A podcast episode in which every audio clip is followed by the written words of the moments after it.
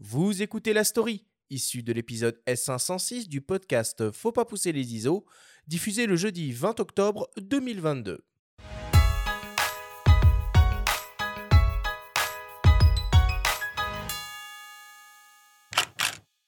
Philippe Séclier, bonjour. Bonjour. Vous sortez un livre aux éditions, donc à l'atelier EXB, Magnum Photo 75 ans. Et dans ce livre, vous parlez de photos sans les montrer, enfin, du moins directement. Ce qui est un pari euh, assez osé. Comment vous est venue cette idée et comment vous l'avez mûrie? Alors d'abord, l'idée, euh, c'est une idée commune. Euh, elle vient de Julien Friedman, qui était alors directeur de l'agence Magnum à Paris, et de Xavier Barral, euh, avec qui je collaborais déjà en 2006. Il s'agissait à l'époque, en fait, de faire justement une espèce de petit livre, mais qui n'était pas diffusé en librairie pour les 60 ans de l'agence.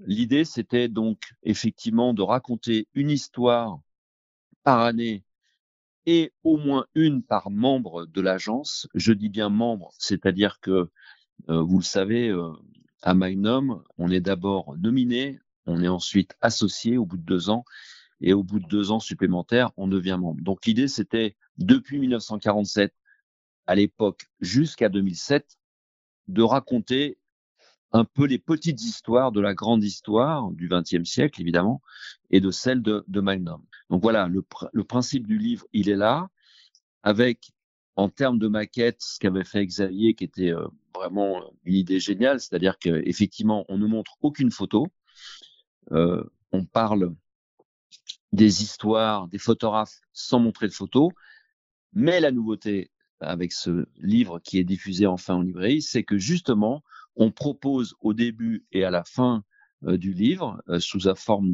sous la forme d'un dépliant, euh, la photo qui correspond à chaque histoire. On voit en effet donc ces photos sur ce qu'on appelle les pages de garde, hein, qui sont les pages de couverture. On peut les déplier et du coup, par année, on peut les identifier par rapport au texte qu'on a lu. Alors les, connaisseurs hein, ou les gens qui ont déjà vu ces photos, parce que beaucoup d'entre elles sont évidemment connues, euh, pourront d'eux-mêmes remettre les noms sur ces photos-là je trouve quand même que c'est très audacieux aussi de votre part et, je me demande comment vous avez réussi à avoir l'accord de Magnum pour ne pas mettre directement les copyrights parce que on touche un peu au sacro-saint là de la, photographie quand on touche aux photos de l'agence Magnum. Ça, ça leur a pas posé de problème. Alors on précise aussi qu'il y a les légendes et les, et les copyrights plus loin, mais c'est une sorte, tout, tout cela est un petit peu morcelé.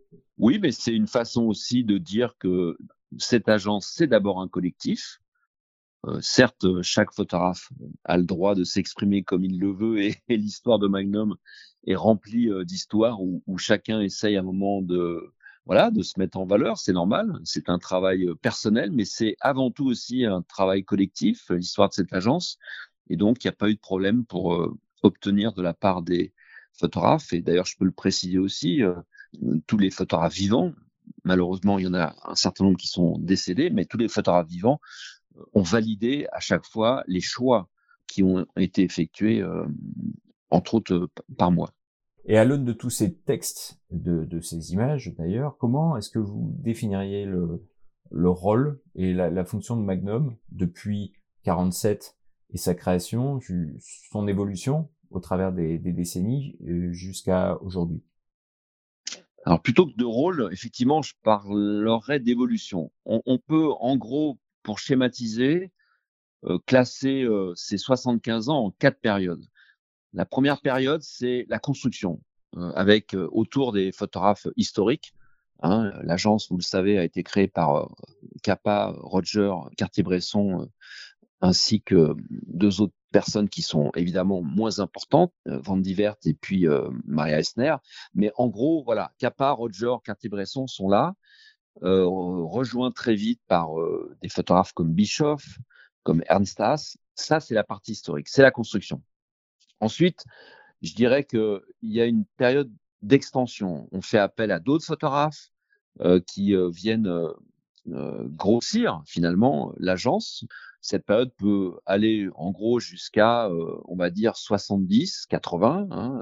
Là, il n'y a pas encore, en tout cas dans les années 50-60, il n'y a pas encore la télévision. Donc l'agence Magnum est l'une des plus réputées au monde, si ce n'est la plus réputée, avec les signatures qu'elle a. Et donc tout roule. Après, ça devient un peu plus compliqué. Il y a des problèmes financiers d'ailleurs qui vont subvenir parce que la télévision est là et c'est une grosse concurrence. L'évolution va venir et va provoquer, et ça c'est la troisième période, on va dire, elle va provoquer à partir des années 80-90 un peu de tension, un peu de scission aussi. Un exemple, bah, c'est l'arrivée, et on en parle de ce livre évidemment, c'est l'arrivée euh, qui a fait débat de Martine Parr. C'est l'arrivée des coloristes, si vous voulez, pour simplifier. Et notamment, euh, l'un d'entre eux qui est le plus euh, clivant, c'est Martine Parr. Au niveau français, quelqu'un comme Raymond Depardon qui vient du reportage, qui vient de Gamma, qui rentre à, Magnum en 78, avec sa correspondance new-yorkaise, avec son livre Notes, va provoquer aussi des débats. Et puis la quatrième euh, euh, période qui court, on va dire, depuis fin 90-2000, c'est une période d'expansion. Et quand je dis d'expansion, c'est, je pense surtout à une expansion géographique. Jusqu'à présent, si vous voulez, là encore pour schématiser, il y avait des photographes anglo-saxons et il y avait des photographes latins. Là, on arrive à partir des années, donc du milieu des années 90 avec, euh, avec le photographe japonais Kubota et ensuite avec des photographes qui viennent d'Afrique du Sud comme euh, Suboski, euh, qui viennent euh, d'Iran, qui viennent d'Australie comme Trent Park, qui viennent de pays un peu plus, on va dire, décentrés par rapport à, à, ce, à cet Occident qui, qui, qui formait l'ossature de Magnum. Voilà, il y a cette expansion qui est accompagnée, il faut le dire, et heureusement, il était temps, évidemment de renfort de femmes photographes. Oui, parce qu'on voit euh, pas beaucoup de femmes. Hein. Je, je, vous coupe. Alors, quand on regarde les crédits, bon, dans toutes les années auparavant, bon, il on voit pas énormément de, de femmes à, à Magnum. Alors aujourd'hui, il y en a beaucoup plus. Hein, puis Alexandra mmh. Alors la première, je, je me souviens plus d'une année euh, exacte, mais je crois que c'est dans les années 60. La première femme qui rentre à Magnum, c'est Inge Morat. En dehors du fait que Maria Esner et Rita Van Divert ont été les, mais elles n'étaient pas photographes, ont été les les premières présidentes de Magnum parce que euh, Roger et, et Cartier-Bresson étaient sur le terrain et que de toute façon, ils n'avaient pas le temps de s'en occuper. Mais il faut attendre effectivement, je crois, euh, le début des années 60 pour voir euh, Inge Morat rentrer. Euh, dans la foulée, il y a aussi euh, Evan, Eva Arnold, Marine Silverstone, mais qui va très vite verser dans le bouddhisme et qui, a pas, pas très connu et qui a pas non plus fait énormément de photos. Mais voilà, il faut attendre après de plusieurs décennies pour trouver euh, euh, évidemment Suzanne Mézelas. Mmh. Mais c'est seulement depuis ces deux dernières décennies, effectivement, que euh, des femmes photographes comme Alessandra Sanguinetti, comme Olivia Arthur, notamment, qui va devenir en plus la première présidente photographe en 2020 de Magnum. Donc, vous vous rendez compte, il a fallu en gros attendre 60 ans, 70 ans avant que tout ça bouge. Il n'y a pas la parité, hein, malheureusement, euh, à Magnum, mais il y a beaucoup plus de femmes photographes et qui ont énormément de talent. Euh, et il faut savoir aussi, parce qu'on n'a pas pu en parler évidemment, euh, étant donné qu'on on évoquait avant tout les, les membres de l'agence, mais il y a aussi de nouvelles femmes photographes qui sont rentrées comme comme euh, associés ou comme nominés et qui ont énormément de talent et qui viennent de différents horizons, euh, là encore, euh, Espagne, Asie, etc. vous, avez évoqué tout à l'heure, parmi les textes, les correspondances de Raymond Depardon en 81 depuis, depuis New York. Et dans ce texte, c'est assez, assez génial. il exprime son envie de faire des photos à la chambre dans une de ses notes. Et quand on voit son travail aujourd'hui, euh, on se dit qu'il y avait un petit côté un petit peu prémonitoire. Est-ce que vous, parmi toutes ces anecdotes ou tous ces textes que vous avez sélectionnés avec les membres, il y en a qui vous euh, tiennent plus particulièrement à cœur ou est-ce qu'il y a des choses que vous avez apprises d'ailleurs en faisant toutes ces recherches qui vous ont surpris peut-être? Alors, euh, apprendre des choses, évidemment que oui, quand vous vous plongez pendant quatre mois, cinq mois et, et là avec euh, deux mois de plus euh, dans l'histoire de Magnum, c'est effectivement euh, incroyable de, voir dérouler tout d'un coup devant vos yeux à travers des documents, des archives, des photos évidemment, mais aussi des écrits. il y a eu tellement de livres qui ont été publiés sur l'agence Magnum que, je peux vous dire que quand vous y plongez, voilà, c'est un défilé incessant d'histoires, de petites histoires, de grandes histoires c'est difficile de, c'est pas pour vous répondre, hein, mais pour ne pas vous répondre, mais c'est difficile d'en sortir une plus que d'autres parce que en fait, chaque, finalement, on pourrait faire aussi un livre euh, sur chaque photographe. Et il y en a certains qui, euh, évidemment, ont eu des monographies publiées. Hein. Mais c'est très impressionnant de voir comment, surtout l'histoire d'abord du XXe siècle, se déroule devant nos yeux à travers cette agence et, maintenant comment cette histoire se poursuit avec le XXIe siècle et l'agence étant toujours au cœur des événements. Moi, je suis frappé de voir, par exemple, comment euh, euh, voilà, la question de, la migration des migrants est traitée aussi par des photographes de Magnum qui sont beaucoup moins connus que ceux auxquels on a l'habitude de se référer. On le voit aussi, par exemple, avec les événements depuis 2011 euh, dans le monde euh, arabe et au Proche et au Moyen-Orient. Tous ces événements, et je ne parle même pas de la guerre en Ukraine, puisque depuis 2014, et même avant d'ailleurs, en 2008, mais, mais surtout depuis 2014, avec, vous vous souvenez, le soulèvement à Kiev, mmh. Magnum est là. Mmh. Magnum est là. Les photographes de Magnum sont là.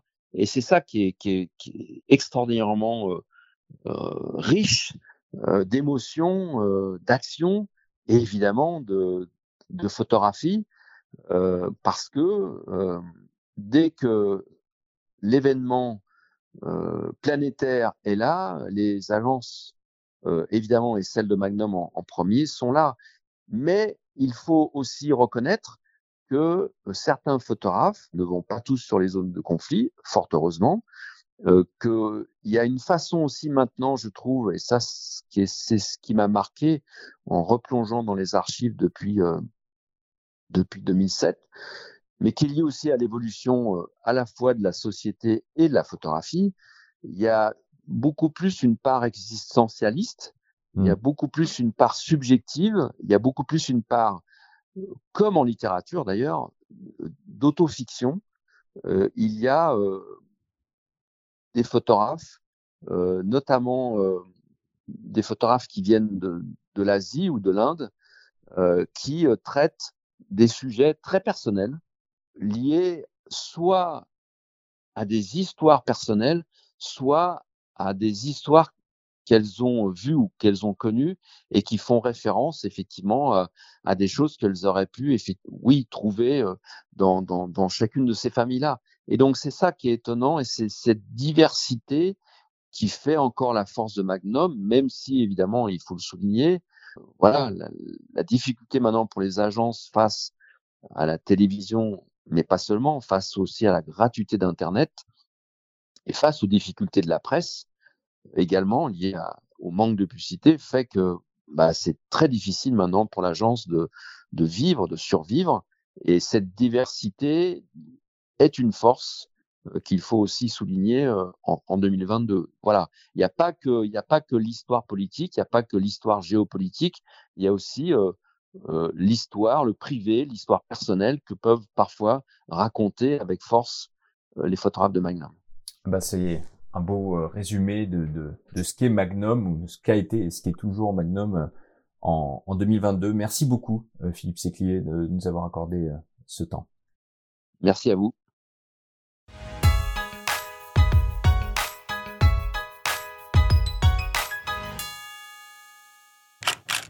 Alors, euh, ce Philippe Séclier, il a plusieurs casquettes. Hein. Il pilote aussi une belle collection de livres et c'est un proche collaborateur de Raymond Depardon. Oui, proche collaborateur de Raymond Depardon. Et il y a un livre qui est en préparation euh, d'ici la fin d'année aux éditions, pareil, un hein, atelier EXB, donc anciennement euh, donc créé par Xavier Barral ça s'annonce assez passionnant parce qu'il s'agira d'étudier les périodes entre deux voyages de, de, Pardon. En fait, de Pardon va raconter ce qu'il faisait photographiquement parlant entre deux. Ce qu'il fait quand il fait rien. Grands voyages. Ouais, ouais, dans, dans, les années 80 où il était, il était partout, sauf chez lui, quoi. Donc il va raconter un petit peu ce qui se passait.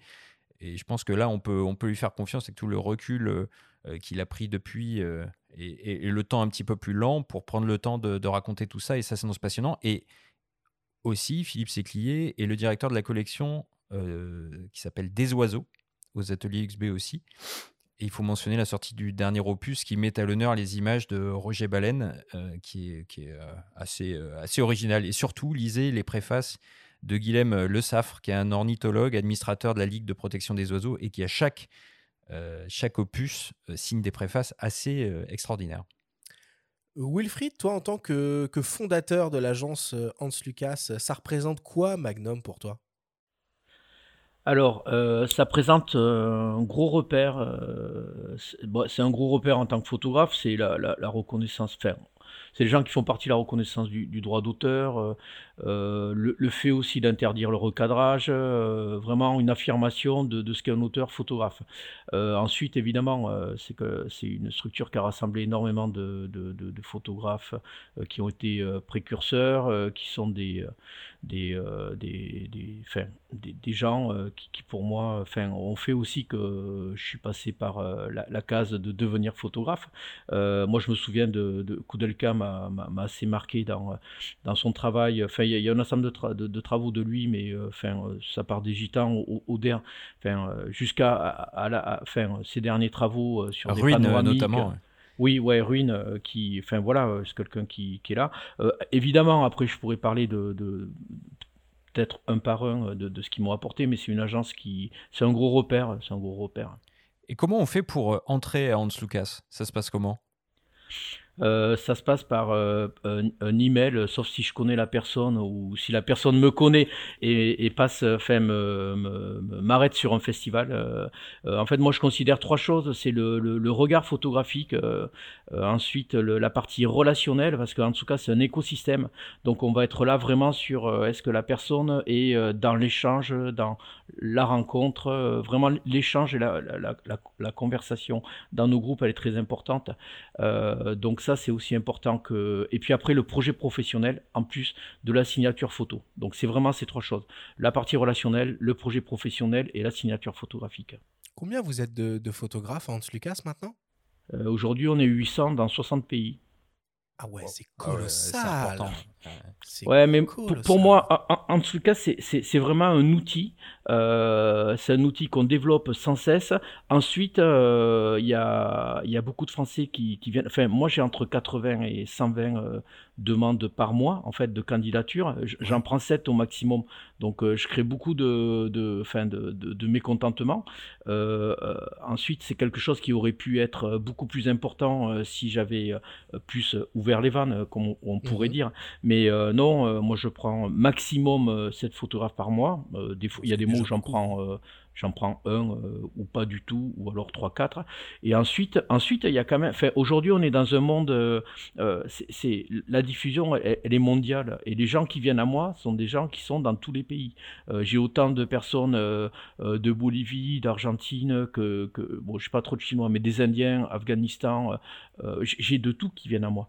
Donc, enfin, c'est pas une vision française, franco-française. On est vraiment sur quelque chose de l'ordre mondial. Et moi, je fais avec cette, euh, cette, cette impulsion qu'a donné le, le, web. Le web, ce n'est pas que des, euh, des, des, inconvénients, il y a aussi des avantages. Et, euh, et voilà, ça multiplie les, les, les propositions d'entrée de candidature. Benjamin, si j'ai bien compris, on n'a qu'un extrait de cet entretien. dans la republication, on va avoir quelque chose de plus conséquent. Pour ceux que ça intéresse, vous pourrez écouter une version longue dans la republication le mardi 25 octobre, où on aborde notamment avec euh, Philippe Séclier la place des femmes au sein de l'agence et l'écriture qui est de plus en plus personnelle au sein des, jeunes générations de photographes de l'agence. Merci une fois de plus Benjamin pour cette, euh, pour cette très belle story.